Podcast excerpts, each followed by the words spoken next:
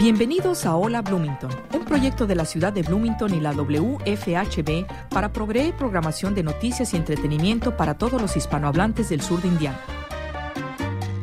Hola Bloomington es producido y presentado por un dedicado grupo de voluntarios de nuestra comunidad. Welcome to Hola Bloomington, a project of the City of Bloomington and WFHB Community Radio to provide news and entertainment programming to the Spanish speaking members of Southern Indiana. Hola Bloomington is brought to you by a dedicated group of community volunteers.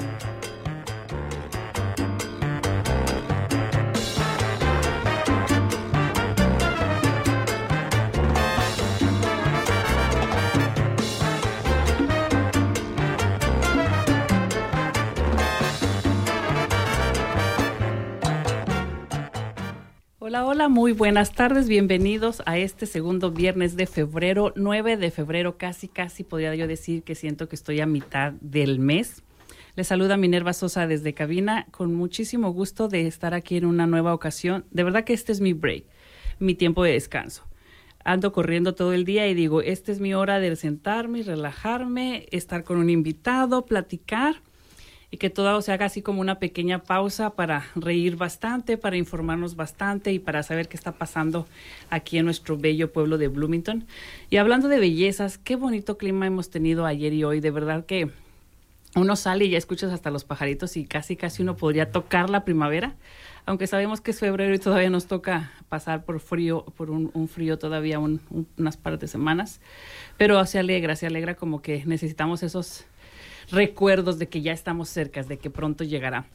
Y no importa, ¿no? O sea, lo que, lo que tengamos que pasar con el clima, uno tiene lo suficiente para poder sacar adelante eso, pero de verdad que anima, de, anima el sol, sentir el sol. Hay veces que lo vemos y no calienta mucho que digamos, pero aún así nos, nos emociona. Y hablando de clima y de Bloomington, bueno, pues estamos a una temperatura más o menos, déjenme ver, 59 grados Fahrenheit, que serían 16 grados centígrados aproximadamente. Así que usted no necesita hoy suéter. Por ahí como que se anda soltando el aire, pero todavía está muy rico para poder caminar con algo ligero. Les saludo a todos los que nos escuchan por primera vez en casita o camino en su auto o quizás en el trabajo. También muchas, muchos saludos a todos los que nos escuchan ahí en los restaurantes, en las tiendas, ya sea por casualidad o porque usted ya nos ha seguido últimamente en otras, en otros programas anteriores. Hoy no quisiera terminar eh, con tanta información de mi parte y del pueblo porque tengo un invitado aquí que es muy fácil para mí recordar su nombre, Javier. Muy buenas tardes. Hola, muy buenas tardes. ¿Cómo has estado? Bien, bien, mucho gusto de volver aquí otra vez. Gracias, Javier. Estábamos platicando fuera de, de aquí de, del aire. Ya nosotros ya empezamos nuestra plática y nuestro sí. show sin que nadie se entere, pero estábamos sacando cuentas de hace cuánto que viniste y son cinco meses y nuestra querida el, el, control de la de los controles allá Jimena bien sacó las cuentas y decía otra vez tú viniste el 9 de septiembre y hoy es 9 de febrero una coincidencia bonita ¿cómo has estado desde entonces? cinco meses que no nos vemos Bien, sí, sí, muchas gracias por tenerme otra vez aquí. He estado muy, muy bien, este, pues dándole con todo, trabajando, cuidando a la familia. Y, dijiste sí. que con algo de sueño Con algo de sueño, sí, ahorita, porque pues este tengo una mascota nueva en casa y pues hay que cuidarla y eso de que pues, hay que sacarla al baño y todo eso, entonces sí cansa un poco. Ajá. No sé cuántos por allá eh, que nos escuchas identifiquen de que es viernes y no solo te sientes cansado, pero también a veces no has completado tus ocho horas o, o, siete en la semana, así que hoy podemos sentirlo un poquito, pero bueno, hay que echarle eh, todas las ganas. Y estamos en un mes bonito de febrero, ahorita uh -huh. que mencionas a la mascota, es muy bonito amar a, las, a, los animales y tener una mascota, pero qué responsabilidad también, eso sí, es parte es del mucho. amor. Es muy, eh, pues sí, exactamente. ¿No? Sí, es mucho, mucho la responsabilidad, pero pues pues es una criatura, ¿no? Entonces hay que cuidarla y pues este es beneficio para mis hijos, para nosotros, sí. Yo te dije, caíste en la trampa. Sí, Los caí, niños sí. te, te ven bonito y te juran que van a hacerlo todo ellos y que ellos van a limpiar y que ellos le van a dar de comer y los papás caemos en la trampa. Ándale, sí, yo, yo quiero decirles que en Bloomington tenemos el Animal Shelter. Uh -huh. Un lugar donde uno puede adoptar mascotas, número uno, pero también cuando son papás como tú, Javier, y tienen niños chiquitos y tienen esa inquietud, a lo mejor habrá gente que no tenga el espacio uh -huh. ni el tiempo. Pero tenemos un muy buen programa de Animal Shelter donde usted puede ir a ayudar con los gatitos, ayudar con los perritos y, y tener, darle esa parte a los hijos que a veces quieren de, de tener cerca una mascota, ¿no? Y enseñarle la responsabilidad que es antes de que usted por emoción vaya y compre un perrito y después sepa que hay que desvelarse, hay que entrenar y que lleva tiempo e inviertes dinero. Sí, exactamente. Y fíjate que ah, creo que había visto en el, no me acuerdo si lo vi en el Boletín Latino o en el ah, periódico, sobre eso que acabas de decir, de llevar a los niños al shelter para que se vayan familiarizando con los, con los animales y que con las actividades que tienen que tener diariamente, con todos los, este, ¿cómo se dice? Las eh, responsabilidades. Las responsabilidades, exactamente, sí. Oye, yo creo que es como eh, en cualquier clase de amor si hablamos este como de pareja, ¿no? Es, es, la parte bonita y quizás el salir y, y vestirte bien, oler ah. bonito, pero también hay una responsabilidad, ¿no? En esa, en esa relación. Sí, exactamente, sí. Y pues hay que tener esa relación para poder conjugar con el animal, ¿no? Para poder entender al, perrito, gatito, lo que tengas. y estar preparados no solo con el espacio y el tiempo, pero también a veces el dinero. O buscar recursos, buscar dónde puedes encontrar comida o de qué manera hay lugares a dónde llevarlos, ¿no? Así como que libres o para platicar. Y me te digo que Bloomington es un buen, eh, una ciudad eh, buena que pues tenemos el el, el este parque de aquí este el Beeline el Beeline ajá. ahí tenemos está el, el, parque para los perritos que de hecho pues llevé a mi perrito ahí sí.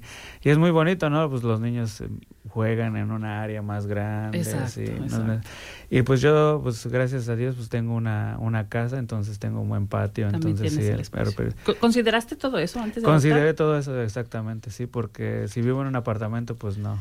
Ah, que hice ese error ya hace muchos años. Ajá, Aprendiste. Pero aprendí, exactamente, sí. Bueno, yo creo que eso, eso son de las cosas bonitas que uno puede hablar en cualquier mes, pero yo quise sacarlo a relucir ahorita que es febrero porque son de las cosas que te pueden inspirar, que te pueden acompañar, una mascota, o como dices tú, quiero darles felicidad a mis hijos, ¿no? Eh, que tengan esa compañía y esa interacción con, con una mascota y, y también aprender de lo que es la responsabilidad.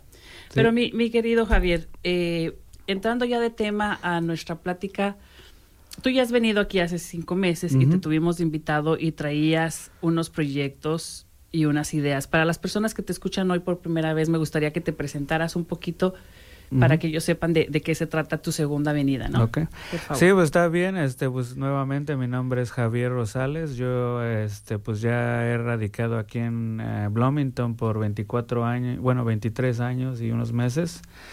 Este, y pues la última vez que estuve aquí platicamos sobre eso, sobre mi estancia aquí, cómo me fue y, y pues yo este fui legal y cómo, cómo vine aquí a Bloomington, ¿no? Y este todos los este los retos que tuve al estar aquí. Hijo de, de papás mexicanos. De papás mexicanos, sí. Entrando a la... Era de, eran de, eras de los primeros. De los primeros. En high school. que habíamos llegado aquí, uno de los primeros, sí. Ya después de ahí, pues poco a poco fueron llegando más, ¿no? Y este, y pues sí, toda esa, lo que platicamos la última vez. Y pues ahora esta vez, pues este, yo en, en el tiempo que he estado aquí en Bloomington, pues me he encontrado con algunos problemas, ya sea este, con la policía, aquí con la comunidad y todo eso. Entonces yo quería pues compartir mi este mi experiencia con este con, con esas esa, este esas cosas este y pues que pues ya que ustedes me invitaron para venir aquí a hablar sobre eso, que les, doy muchas gracias. Y pues el tema que yo vengo trayendo es eh, mi tema sobre mi adicción con el alcohol. Entonces, este, pues, este, desgraciadamente yo cuando vine aquí, pues, este, vine de muy chico, entonces, pues, este, las cosas aquí son diferentes a, tu país, ¿no? Yo, por ejemplo, soy de México, entonces, en México, pues a, a, los 18 años tú ya puedes tomar y fumar, ¿no? Ya eres supuestamente un adulto. Aquí en los Estados Unidos tú pues puedes hacer eso, pero una vez que tengas los 21 años, que te consideran aquí ser un adulto, ¿no? Entonces, pues yo vengo con, vine cuando era chico con la mentalidad de... De, los 18. Pues, de, los 18, ¿no? Entonces yo dije, no, pues ya quiero destramparme de una vez, ¿no? Entonces, pues desgraciadamente, pues me, pues sí, me tomé eso eh, en mi vida y pues fue el comienzo, ¿no? Oye, perdón que te interrumpa, pero dices algo así como que yo ya venía con esa mentalidad que a los 18, o sea, era como que ya estaba en tu lista de cosas por hacer. Sí, exactamente, o sea que eh, esto de la adicción, pues no te das cuenta que es un problema hasta que pues ya tocas fondo, ¿no? Eh, de hecho, pues pues sí me da un poco de pena decirlo, pero pues es la verdad. Yo empecé a tomar desde los 13 años. ¿Cómo pasaba eso a los 13? Pues cuando vives en México, cuando eres de barrio pobre, entonces pues hay veces tus amistades te, te inducen a eso. ¿Te acuerdas cuál fue la primera vez o quién? La primera vez fue una vez que eh, uno de mis amigos estuvimos este en su casa y su papá tenía una botella de alcohol. Entonces, pues se le hizo fácil a mi amigo, oh, vamos a cotorrear y eh, este, pues a cotorrear, ¿no? A hacer, este, a jugar y todo eso. Entonces, nos echamos una cuba, dos cubas y después de ahí, este, me acuerdo que nos fuimos a jugar fútbol. Entonces... ¿Alguien se dio cuenta que olían? Eh, se dieron cuenta las personas con las que jugamos. Eh, realmente no estábamos intoxicados al 100%, simplemente dos cubitas y ya eso fue lo único, ¿no? Oye, con 13 años era como que él sabía hacer las cubas o se sirvieron en se el nos servimos así como era, pelón, como, a lo como sabía, sabía dulce, pues lo Ah, más dulce que se podía, ¿no? Porque cuando eres estás en esa edad, pues lo amargo no te gusta, no te pasa. Entonces, pues nada más fue un poquito nada más porque realmente pues éramos tres de mis amigos, entonces no nos sentíamos como que bien, ¿no? O sea, no, no lo disfrutamos, pero no al 100% porque teníamos miedo de que nos fueran a, a, a ver o que alguien se diera cuenta, que les dijera a nuestros papás, Sí, a nuestra sí. mamá, ¿no? ¿Me entiendes?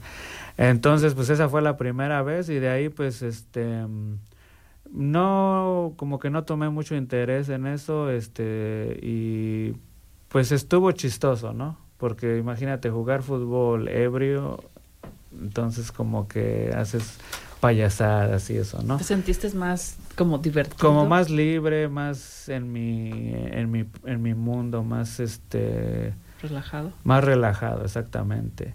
Y, pero no lo tomé así como del diario, ¿no? Entonces, este, pero pues sí tuve otras oportunidades, ¿no? Ya una vez que tuve 15 años, pues, este, fui conociendo más personas, personas más grandes que yo. Ya estabas aquí a Ah, esa edad. ah, todavía no. Eh, entre los 14 y los 15 años, este, pues fue parte de mi adolescencia, entonces, este, empezaba a ir a, que a los 15 años y fui chambelán, entonces, pues después del party, pues... Estabas como cerca, sí, cada vez sí, estabas estaba más cerca. Y no, pues el recalentado, entonces yo me juntaba con gente más grande que yo, 18, 21 años, o señores ya. Entonces, pues, ¿qué es lo que hace un señor de 30, 40 años? Tomar. Pues tomar, ¿no? Entre los fines de semana. Pero, pero de la gente adulta en este caso te ofrecía, era para ellos como normal, ya tenías Ya era- 16, ya podías. Ajá, o sea, como que como nos juntamos, ya se- en, en México, pues te juntas en la tiendita. Pues vas allá a la tiendita, si te invitan, pues bien. Este, y pues no, si depende de ti, ¿no? Si lo quieres o no lo Claro, quieres. claro. Entonces, este, pues así poco a poco, pues fui, pues ahora sí que agarrando el vicio, este, ya cuando vine aquí, pues, bueno, otra cosa de que cuando yo estaba allá en México, desde los 14 a los 15 años, mis padres ya estaban aquí en los Estados Unidos. Ok. Entonces como que también ahí fue algo, este, el mis padres no estar ahí conmigo, como que fue algo, otro motivo más para yo hacer lo que yo quería, ¿me entiendes? Eh, mi hermana, que era mayor que yo, ella estaba encargada de nosotros, pero pues no, no es lo mismo un hermano a tus padres, ¿no? ¿Ella Entonces, estudiaba? O ella estudiaba, más aparte pues tenía que venir y hacernos de comer y hacer todo lo que mi mamá hacía, ¿no? ¿Alguna vez ella se dio cuenta que empezaste a tomar, que tomabas? Ah, de hecho, pues este, una vez que fui a unos 15 años, eh, no llegué a mi casa Ok. porque estaba muy tomado. Entonces, pues cuando estás en esa mm, mentalidad, pues se te olvida todo y nada, o sea, todo te vale. ¿No llegaste porque tú decidiste no llegar? Porque si no Dijiste, me pasé y no me pasé, me pues ya, si me van a regañar, porque me regañen bien y pues a seguirle. Ok. Este, ya hasta después que pues eh, finalmente llegué a mi casa y pues ya estaba mi tía, mi, mi hermana, mis tíos ya pues, preocupados, ¿no? Ujú. Porque pues yo no estaba en la casa, no había llegado, entonces este pues sí me fue mal. Sí, te fue mal. sí me fue mal, sí. Entonces este eh, de ahí pues sí me controlé un poco, mis eh, mis parientes hablaron conmigo, tíos, primos, ¿Qué todos edad los que tenías en esa ocasión? En esa ocasión yo tenía 15 años ya. Todavía chico. Sí, ya todavía chico, sí. Chico. Entonces, este, pues pasó, dejé de hacer eso por un tiempo, eh, ya después de ahí, pues me vine para acá unos meses después, y pues aquí como niño bueno, ¿no? Eh, estaba con mis papás, no había nada, todo tranquilo. Estabas ya en la escuela. Ya estaba yo en la escuela, sí, porque de hecho, pues hasta eso, pues dejé la prepara, no seguí la preparatoria por lo mismo de que yo quería hacer lo que quería hacer, Allá. ¿no? Allá, en Ok. México, sí. Y como te digo, yo una vez aquí a los 18 años, este, pues yo ya era un adolescente y pues cuando uno es un adolescente, pues hay veces que los papás tienen muchos problemas, ¿no? Por, por decir, este, Es una etapa difícil. es una etapa difícil, exactamente. Entonces yo tenía los 18 años y también como que mis padres no estaban bien en, eh, o sea, en cuestión de que si me dejaban hacerlo o si no me dejaban hacerlo, si seguir No- las reglas no de estaban aquí. como con una base ambos, o sea, en, en conjunto. En Esto sí se conjunto, permite, esto no se esto no permite. exactamente. Entonces, este, pues yo seguí haciendo pues 18 años, pues me voy a tomar y como yo tenía aquí primos ya más grandes que yo, pues, Volví a pasar lo volví mismo. a pasar lo mismo. Entonces, seguí, seguí, pero pues ya era algo que se salió de control. Entonces, este, ¿Por qué crees que se salió de control? ¿Por la edad? ¿Por lo fácil acá? por la edad y por lo fácil que es pues conseguir el, el alcohol y este pues por la pues el tipo de persona que soy de donde vengo no de mis este tradiciones y todo eso no porque Lo ves normal. lo veo normal sí no En- entonces este No es como espérate hasta el fin de semana, es como Ajá, a cualquier hora, a cualquier, día. hora, sí. Y como te digo, me juntaba con personas más grandes que yo. Pues aquí pues hay varios tipos de migrantes, ¿no? Tenemos a los inmigrantes que vienen a trabajar y mandan su dinero y se van. Inmigrantes que vienen a hacer una familia un- para un buen es- bienestar para su familia y se quedan aquí, ¿no? Y hay otros que están entre la mitad y la mitad. Entonces yo me juntaba con esas personas que pues llegaban a trabajar solamente, entonces, ¿qué es lo que haces? Sales de trabajar, ¿qué te queda hacer? Pues ir con tus amigos a cotorrear, quitarte el estrés, y especialmente como yo trabajaba en cocinas, pues en la cocina pues normalmente eh, trabajamos en las cocinas que eran ah, bar y grill, ¿no?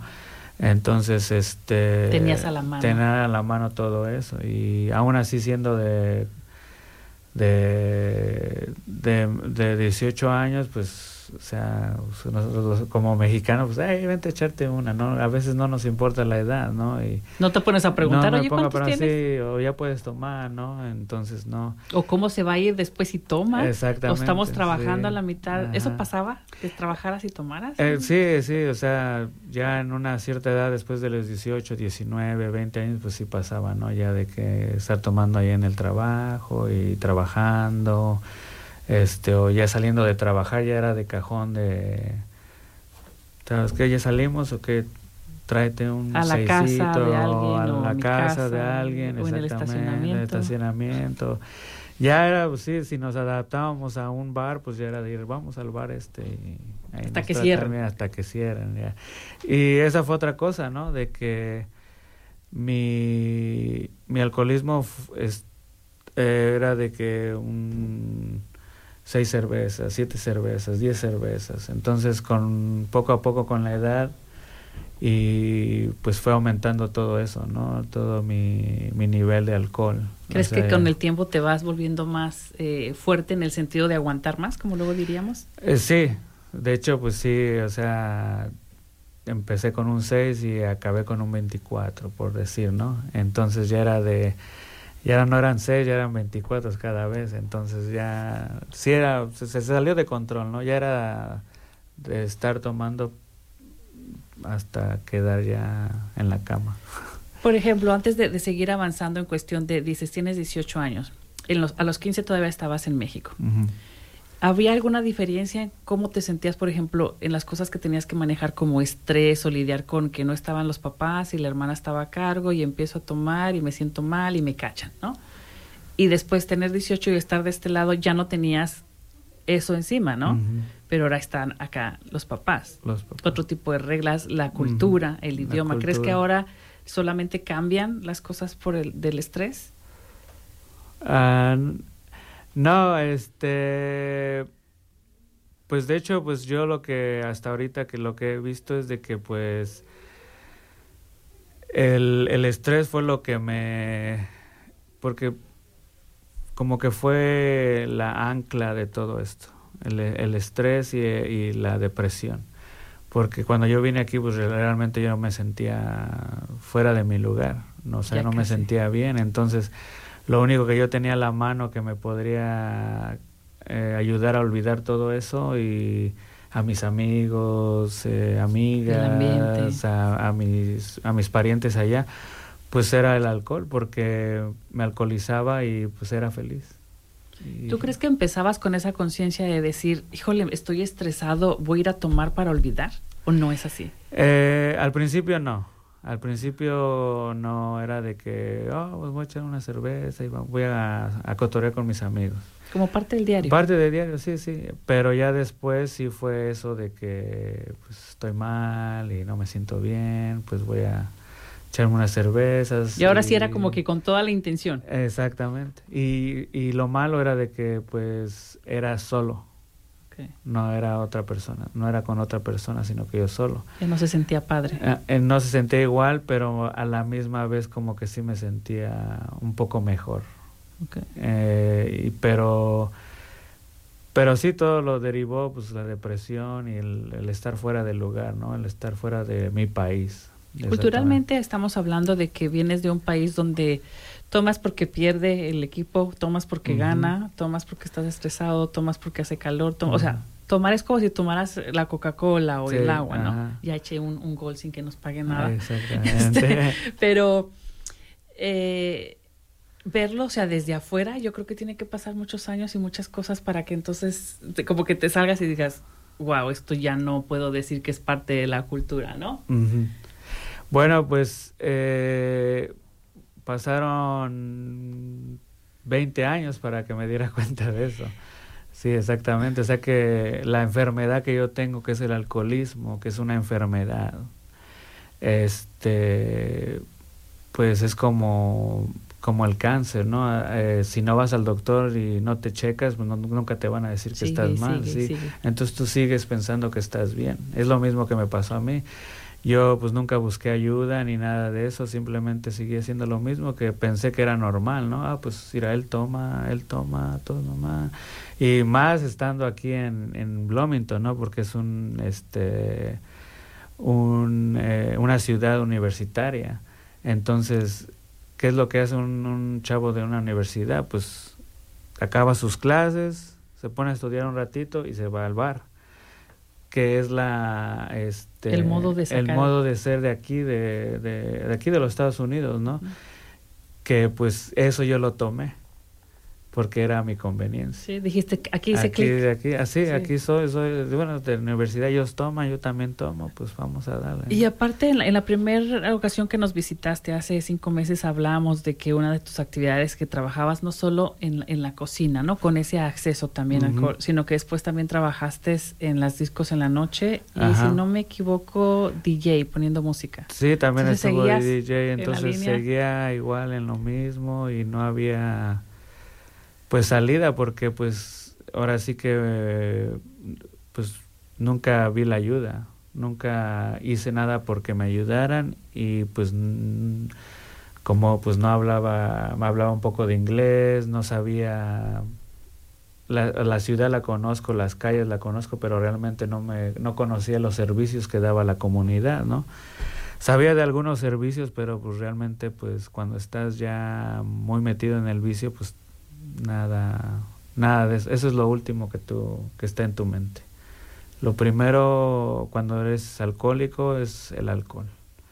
Esa es la, la prioridad. ¿Hiciste intentos antes de, no sé, no sé si ya lo dejaste o si llevas esa cuenta que a veces dicen tengo tres meses, tengo tres años. Sí, pues de hecho pues tengo dos años y eh, cinco meses más o menos. Sí, este mi que diría mi santo de cuando yo dejé de tomar fue en octubre del 2022 de 21, 21. Ajá. ¿Estabas en la pandemia? Sí, exactamente. Y este fue a causa, no, ahora sí que fue obligatorio. Todas las veces que he dejado de tomar fue obligatorio. Em, pues la primera vez me, cuando tenía 19 años, eh, ya aquí. Ya aquí estaba tomando con unos amigos y decidí manejar hacia la casa de una novia. Pero nunca llegué porque me paró la policía. Entonces me paró la policía ebrio y me metieron a la cárcel por un día. Después de ahí lo, el castigo que me dieron fue que hiciera nueve meses de aprobación y servicio a la comunidad, eh, que tenía 50 horas de servicio a la comunidad. Entonces, pues bien o mal, gracias a eso me, me ayudó porque dejé de tomar nueve meses. ¿Te sentiste diferente? Realmente, pues sí, o sea, era un cambio que pues se te, la mente se te limpia. Se te limpia completamente, sí. Y pues después de ahí pues hice mi tiempo y todo eso, pero pues es, como te digo, es fácil aquí en Bloomington ir y unos amigos y todos toman. O sea, es muy, muy, muy difícil, sí. Yo quisiera, eh, quisiéramos un poquito la pausa en esos nueve meses que estuviste sin tomar. ¿Hiciste trampa? O sea, en algún momento dijiste, yo sé que me van a venir a checar, no sé cómo funciona. Van a checar el viernes, pero despiéndose el señor o la chica o quien sea o el oficial. O, o, o, de a poquitos, que no se note, no sé. No, en esta vez eh, no, no hice nada porque como fue mi primera vez, yo no sabía cuáles eran las consecuencias de que si yo lo voy a tomar, o sea, y pues yo como soy de esas personas que siguen las reglas y me las dicen, no, no tienes que seguir las reglas, ok. Entonces el juez me dijo nueve meses de aprobación y tu licencia suspendida y servicio, a la comunidad. Ya después de ahí ya estás libre. ¿Ok? Entonces hice todo lo requerido y después de ahí, pues, una vez acabando, pues sí, ¿no? Pues vamos, ahora sí puedo. ¿Dónde te tocó hacer servicio? Ah, me tocó hacer servicio en... ¿Cómo se llama la tienda donde venden este materiales de construcción y... ¿Cómo se llama? Restore. Ah, Restore. Eh, trabajé en el Restore, hice unas horas y ayudándoles ahí. Trabajé en el shelter, eh, eh, unas horas también. ¿De, animales o de, animales? De animales. trabajé en el recycling. Y este y trabajé en, bueno, me dieron unas horas limpiando calles. Cuéntame, cuéntame qué pasaba en esos nueve meses. ¿Veías a amigos con los que tomabas? ¿Les platicabas a alguien, hijo, le metí la pata y ahora pago? Esos también, eh, porque pues te sientes muy mal, ¿no? Sobre tu persona y este, pues realmente pues yo traté de no salir, de no hablar, porque pues te echan bulla, ¿no? Te, te, te agarran carrilla, entonces, ah, ya no tomas, que por esto y esto. Entonces como que eso te da un motivo más de que de seguirle, ¿no? Eh, bueno, por lo menos para mí, es, que alguien me diga eso es, es difícil y pues qué es lo que... Ah, no, no, no, pues a mí nadie me dice nada, entonces, a ver, dame una y vamos. Oh, y, de ahí para adelante. Y de ahí para adelante. Exactamente. Entonces, este, pues traté de seguir lo mío y lo que yo hacía era decirle a mis amigos, no, pues estoy en aprobación, no puede tomar. Y eso era algo fácil para mí. Y con eso, eh, con eso ya, te los quitas de encima.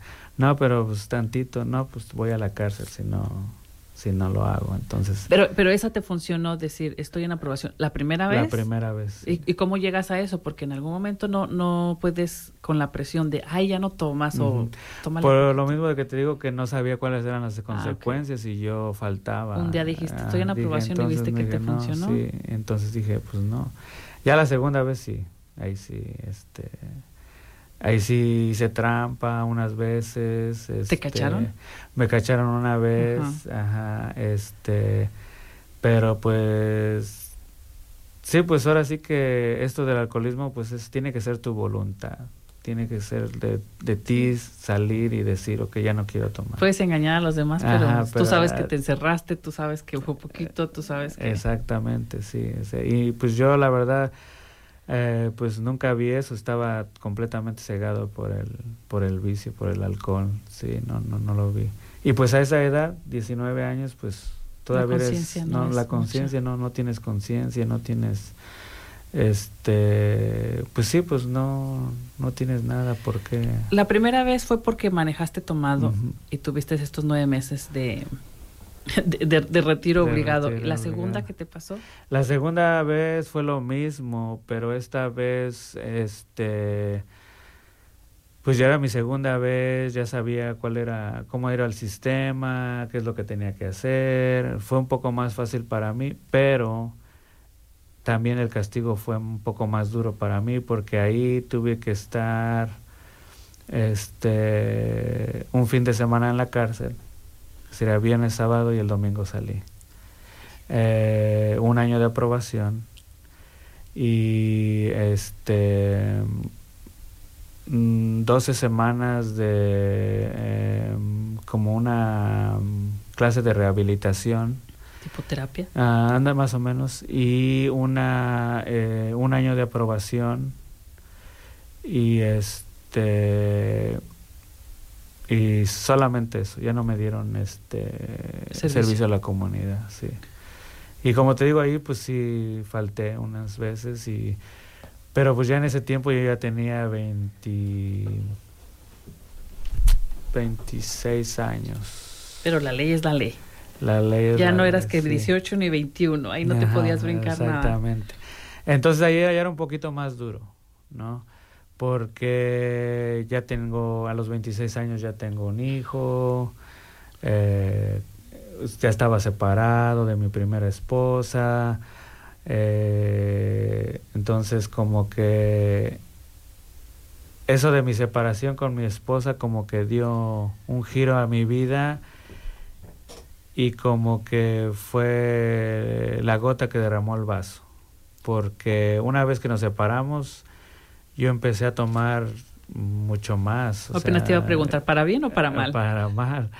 Y más aparte, pues empezaron otro tipo de drogas. Entonces, este, pues ya empecé un poco más eh, haciendo otras cosas. Entonces ya no era de que nada más el fin de semana, sino ya que era diario y, y llegar al trabajo borracho y, o crudo o seguir en el trabajo, hasta, o sea que yo ya había perdido completamente mi dignidad, todo ya, ya en ese tiempo ya estaba yo, ya no me importaba nada. Javier, yo te doy las gracias de platicarnos tu historia porque hay muchos detalles, ¿no? Hay muchas cosas personales y a veces no es lo mismo que escuches una historia y no le pongas un nombre, pero ponerle tu nombre y apellido, eso, eso bueno, pues este, realmente, pues, o sea, yo quiero decir la verdad y lo que me ha pasado porque ha sido muy duro para mí, aunque no lo demuestre yo en, en mi vida o en el carácter que tengo o en mi cara, pero ha sido muy duro y por eso acepté venir aquí porque quiero decirle a todos mi historia para que, este, porque eso me ayudó a mí, eh, que alguien me dijera la historia que han vivido con el alcohol. Entonces yo quiero contar mi historia para que pues otra gente se dé cuenta de que pues no están solos. Porque eso es lo que yo pensaba, que yo era el único que tenía este problema. Sí, pensabas en Ajá, pues yo pensaba que yo era el único que... Pero, pero por ejemplo, tomabas con varios, familia o conocidos. Sí, pero yo era el último. Como el último. Yo era el, el que se quedaba despierto hasta El que tenía más aguante. El que tenía más aguante. Entonces, eso te hacía pensar que tú eras el único, aunque hubiera otros. Sí, exactamente. En la misma casa, en la y el único con ese, eso y el único con, con la depresión que tenía. Porque ya en ese tiempo yo ya me había dado cuenta que la depresión era algo que me estaba afectando a mí, que yo no lo quería aceptar lo tenía en la mente, pero nunca lo acepté hasta apenas ahorita. Y este y como te digo, por eso quiero hablar de mi historia, para que pues, la gente se dé cuenta de que no están solos y de que a lo mejor piensen que no tienen problema con el alcohol, pero si tienen estos problemas que yo tengo, es posiblemente que tengas la enfermedad del alcoholismo, que es una enfermedad. Y que también se puede salir. Ajá, te puedes curar, o sea, hay que ahorita yo ya tengo un poco más de eh, sabiduría sobre el tema, eh, que también eso lo, lo, quisiera hablar después, este, porque ya tengo los recursos y que la gente que me ha ayudado aquí en la comunidad, que fíjate que yo no sabía que la comunidad de alcohólicos anónimos es muy grande, es muy grande. Y hay gente que yo he visto en Alcohólicos Anónimos que yo conocía de hace tiempo que nunca me imaginé que dejaran de tomar. Y sin en cambio están ahí ya con 20, 30 años de, de, estar limpios sin alcohol, sí. ¿Qué pasa eh, cuando piensas que eres el único? O sea, tú eres el que dices en tu historia, yo era el último que aguantaba, el último que caía. ¿Qué pasa con tu salud? ¿Qué pasa? O sea, ya cuando tú estás solo, o sea, si hay un momento donde dices, estoy mal pero regresas al día siguiente. Sí, porque esto del alcoholismo, como te digo, te ciega completamente. El alcohol, las drogas, o sea, completamente tu cerebro eh, cambia completamente. Eh, de hecho, eh, mi cerebro, y yo lo vi en una clase de las que yo tuve, me explicaron que tu cerebro, pues, ya al estar un, un año limpio, un año y medio, hasta dos años limpio, ya sin alcohol, sin drogas, tú empiezas a ver los cambios en tu, en tu mente. Eh, ya no eres la misma persona, las cosas las ves más claramente. Entonces eso es lo que yo este, pues vi en, con Alcohólicos Anónimos. Y yo no me daba cuenta de eso cuando estaba tomando, porque como te digo, la prioridad para mí era ser feliz siempre y cuando esté el alcohol. Entonces era mi prioridad. Sí, sí, no estaba el alcohol, no, había forma. No había, no había, no, ¿para qué voy a una fiesta sin alcohol? ¿Para qué voy acá sin, ¿Alguien te llegó a decir algo así como que puedes venir pero no traigas? Me, me, me acuerdo, por ejemplo, de casos donde a veces haces una piñata, algo infantil, y no hay alcohol, y no llegabas tú a preguntar como que, ¿puedo llevar? O ahí traigo en el carro, ¿puedo bajar? O no vuelvo a este tipo de fiestas porque no hay. Pues hubo momentos así, este, que realmente mi, mi egoísmo y la, porque pues como te digo yo, me enojaba, o sea, cuando tú me dices, no, ya no tomes, yo me enojaba, o sea... sí te decían. O sea, sí, ¿no? Y, o sea, mi egoísmo era, ¿quién, ¿quién eres tú para decirme que ya tengo que dejar de tomar, no? Entonces, esa mentalidad yo la traía con, con todos, con mi familia, con todos. Entonces, pues yo... Eh, cuando iba a una fiesta y me invitaban, pues ellos ya, yo pensaba que ellos ya sabían, pues tú ya sabes cómo tomo yo, pues ya, ok, voy a la fiesta y me divierto un poco. Que pues sí, no con respeto a los demás, siempre, eso sí que pues yo cuando tomo casi no me, no me pongo loco, soy, soy muy pasivo en eso. ¿Crees que eso no ayuda? Porque cuando eres como pasivo es como que pasa más desapercibido. Ajá. O sea, sí toma, pero está relajado, seguimos como dejando que eso pase sin verlo ni mal culturalmente en las familias, pero tampoco como de alarma. O sea, oye, mi hijo, te estás pasando, o sea, ya te veo todos los días. Sí, exactamente. Bueno, mis padres, mis padres de hecho lo vieron, o sea, ellos se dieron cuenta, pero como te digo, pues yo ya estaba a los 19 años y pues me, me, me rebelé contra mis padres y, y este, ellos me decían, no, pues ya deja de tomar eh, mis, mis padres me cuidaban, o sea, mm, alguien les decía, no, pues está tomando y ya venían por mí, o nada más me andaban cuidando, o hablándome en el teléfono, y pues eso se comprende, ¿no? Pero yo lo tomé en ese tiempo, que, que ahorita lo comprendo, pero en ese tiempo cuando estaba en el alcohol, pues molesto.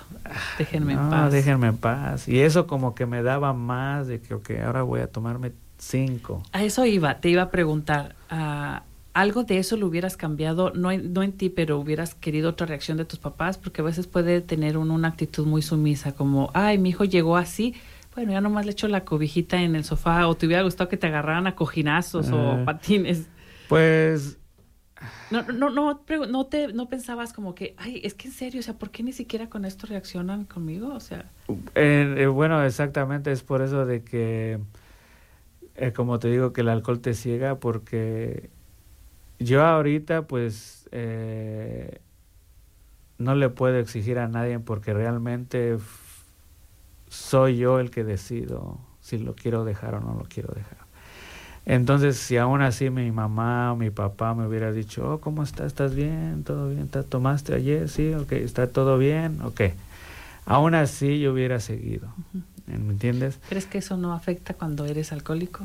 Como los demás. O sea, dices bueno, tú, sí. me, me, me cuidan y eso me enoja y con mayor razón voy y tomo. Ajá. O no les importo, les da la misma si aparezco o no aparezco, también. También eso, o sea, te, te afecta mucho te afecta mucho. Y este, tú también em, empujas a las personas para que, porque ya no te van a decir nada, porque se molestan ellos también. ¿Y se alejan? Y se alejan, se alejan de ti, o sea, pues gracias a Dios, pues mis padres no se alejaron de mí, siempre estuvieron ahí, este, pues mi familia también eh, estuvieron ahí, pero pues como yo, mi, o sea, mi forma de ser era de que si tú me decías algo del alcohol, Reaccionaba. Yo reaccionaba muy mal. Entonces mucha gente no, no, me, no me decía, casi nada. sí. ¿Te hubiera gustado que te dijeran más veces? Pues me hubiera ayudado. ¿Sí? Me hubiera ayudado que si alguna persona se hubiera este, acercado a mí, pero sin... No sé, eh, o sea, en una persona que haya pasado por lo mismo que yo, me hubiera gustado que me hubiera dicho, oye, Sira, es que yo también estuve en eso, pasó esto y esto y esto. Es que tendrían como la autoridad moral. Exactamente, de exactamente. Sé para dónde vas, sé cómo te sientes. exactamente. Y mira, también hay esperanza. Y eso es lo que he aprendido en Alcohólicos Anónimos, que es lo que te, esa es la ayuda que te da. Okay, no es necesariamente que te digan constantemente deja de tomar, deja de tomar, no, sino que hay gente ahí que te ayuda y no les importa si si vas a tomar ah, vas a dejar de tomar una semana dos semanas tres semanas no les importa. Siempre y cuando cuando estés tú ahí y que te estén ayudando que te estén brindando la ayuda. Como que no importan los números de los días ni la cheve sino si vas la conexión. y es lo que me gusta de la gente de alcohólicos anónimos que te brindan la ayuda sin sin pedir nada. Si tú vas que he visto a gente que llega y no, pues yo voy a echarle ganas y esto y esto y esto. Una semana después los ves otra vez en el bar, pero no te discriminan. Simplemente cuando vuelves a regresar, Hola, ¿cómo estás? Ya mucho tiempo que no te he visto, ¿cómo estás? Oye, tipo, tipo una relación de papá hijo. Exactamente, exactamente. Lo que quieres es ver al hijo, ya no importa cómo no importa llegó. nada, sí, exactamente. Eso es lo, eso es lo bueno de Alcohólicos Anónimos. Y, y eso es lo que yo quiero expresar aquí, de que a todos los que nos escuchan, que sí hay ayuda aquí en Bloomington y que eh, si realmente quieres dejar el vicio y que te ha traído muchos problemas en tu vida, hay ayuda, hay recursos y yo como les dije la última vez, está mi teléfono ahí también para que si necesitan ayuda, este mi número es el 812 606 8417. Si alguna persona necesita ayuda o este conocen tienen algún un conocido que necesite orientación sobre eso, yo les puedo ayudar y, darles las herramientas para que ellos empiecen a hacer su este integrarse a alcohólicos anónimos. Y, y realmente si no se quieren integrar a alcohólicos anónimos está bien pero si necesitan alguien con quien hablar pues Ahí está, como les dije nuevamente, está mi teléfono. Oye, a veces eh, tenemos tu teléfono, Javier, muchas gracias. Eh, porque también puede pasar que tengas una crisis a la medianoche o en cualquier momento en el auto, cualquier situación posible, pensada, vista en las películas o en tu vida real. Y, necesites un teléfono a la mano. Entonces, pueden usar el tuyo a cualquier hora.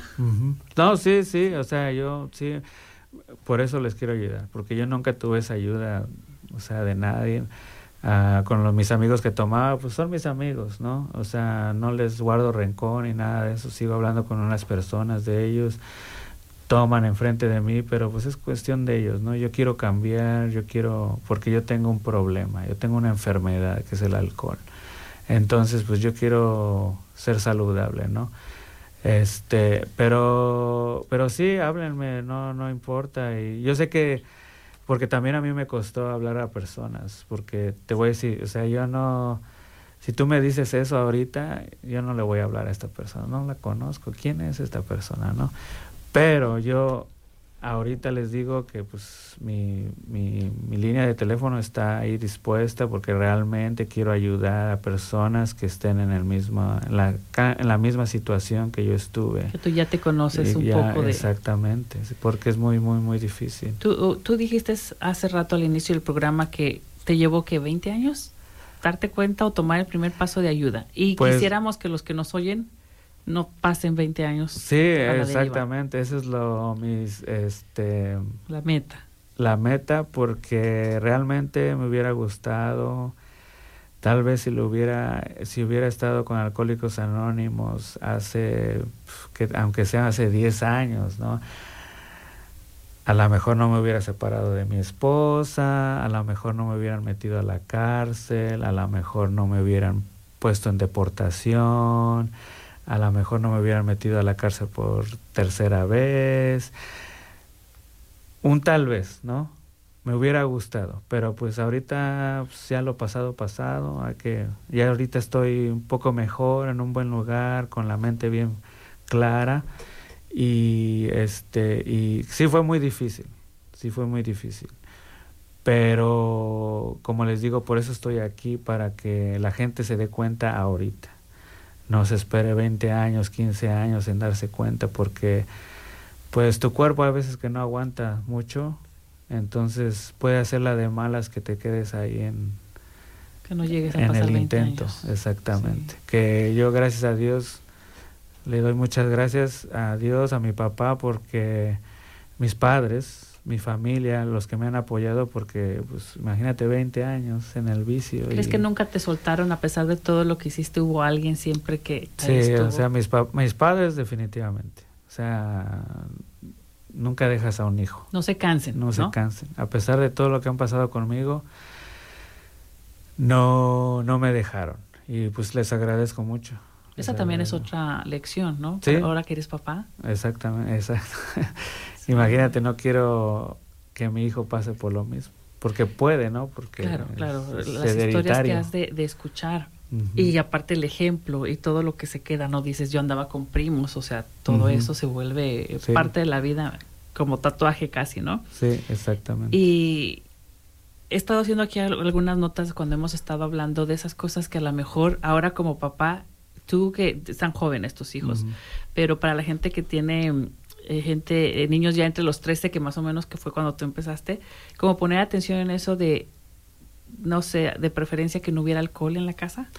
Sí, o sea... una tentación, un aburrimiento, una ocurrencia de repente. De hecho, pues sí, hay este, sentimientos encontrados en cuestión de eso conmigo y mi familia, porque pues mi familia pues sigue tomando, ¿no? Uh, mis padres pues tratan de no hacerlo enfrente de mí o tratan de no... Eh, de decirle a las otras personas, oye, no vamos a tomar porque Javier no puede o algo así.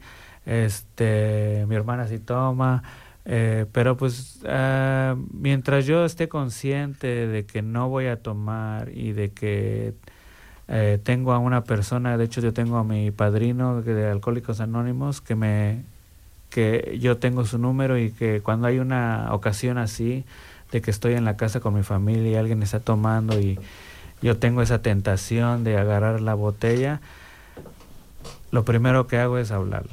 Oye, Sira, la verdad quiero agarrar esta botella. Y entonces de ahí nos ponemos a hablar. ¿No? Pues, Sira, ¿qué es lo que va a pasar si lo haces? Javier, en un mundo ideal, en esa situación, en ese ejemplo que acabas de decir, estoy haciendo un esfuerzo y me ha costado muchísimas cosas. Tengo muchas cicatrices por eso y que tú sigas viendo a la familia tomando. O sea, en un mundo ideal, ¿te gustaría que no lo hicieran enfrente de ti o crees que, se, que es parte del proceso? porque no vas a poder ir por el mundo diciendo, oiga, no tomo, bájele, oiga, no tomo, tome allá afuera. O eh, pues en Alcohólicos Anónimos me han enseñado que eh, yo me tengo que enfocar en mí mismo y me tengo que enfocar en, mi este en mi en, el alcoholismo que tengo. Entonces lo que los demás hacen pues a lo mejor sí me hubiera gustado que pues fuera eso pero realmente me como que tengo un sentimiento que no quiero que la gente deje de hacer lo que hacen por culpa mía, ¿me entiendes? Entonces por eso pues no no no quiero hacer nada sobre eso y aparte pues como te digo, eh, Alcohólicos Anónimos me ha enseñado de que pues soy yo. Eh, nadie no me debe de importar mucho lo que los demás hagan. Simplemente soy yo, yo soy el que tengo que estar eh, lejos del alcohol. Entonces soy yo el que tengo que tomar la decisión. ¿Están tomando? Ok.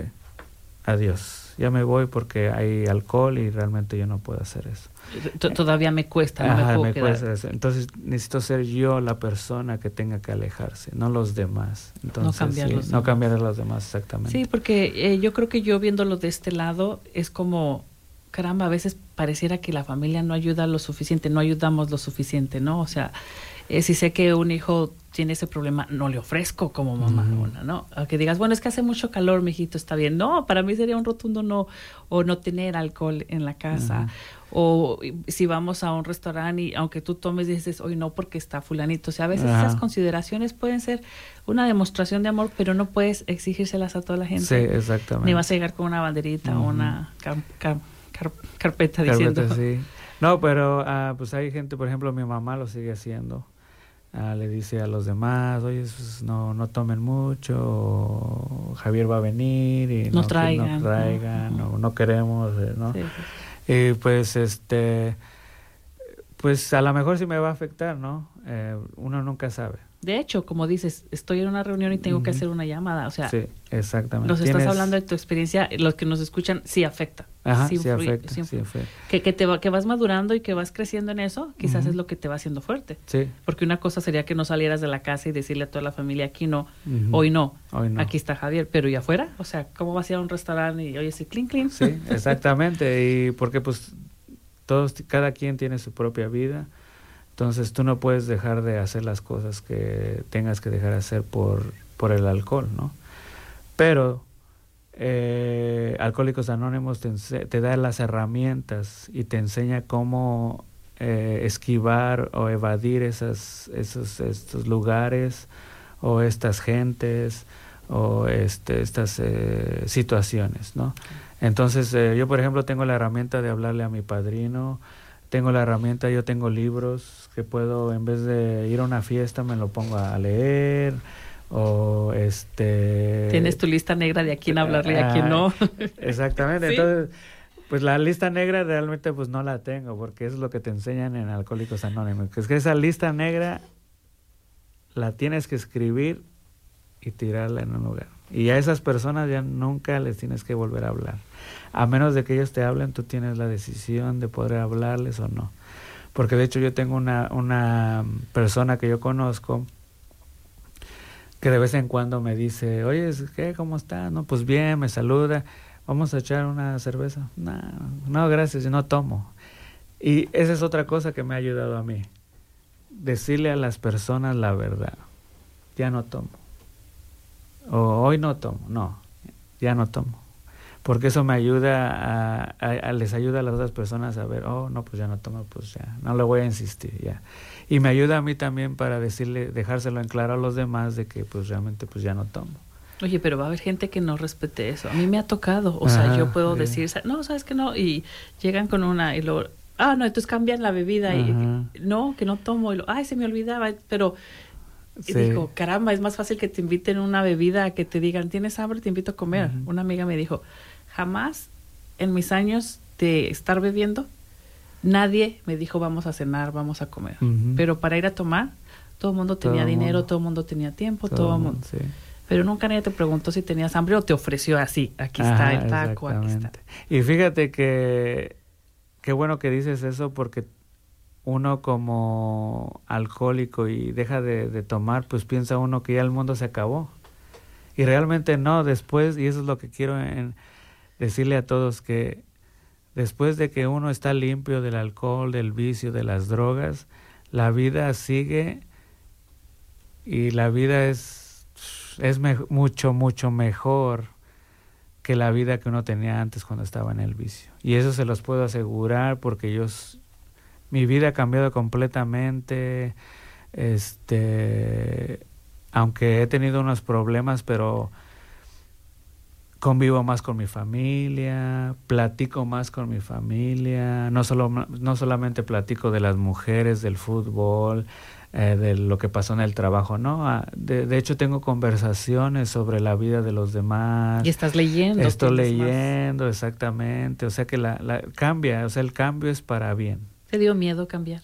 Me dio miedo cambiar, exactamente. ¿Miedo a qué? Miedo a, dejar el alcohol.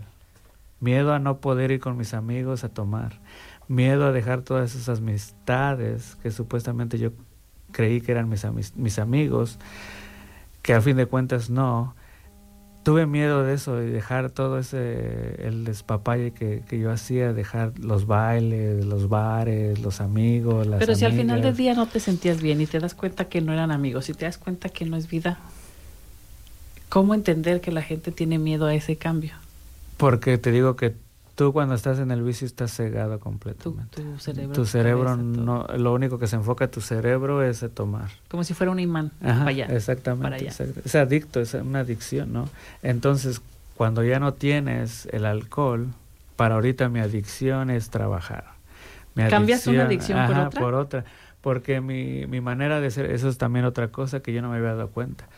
Que mi forma de ser es, tengo una personalidad adictiva que yo cualquier cosa que agarro es una adicción. Okay. Eh, yo era, eh, trabajaba yo mucho. O sea, a mí el patrón me decía, quédate cinco minutos. Ahora no me quedo. yo hacía que te trabajaba 50 horas a la semana. Imagínate.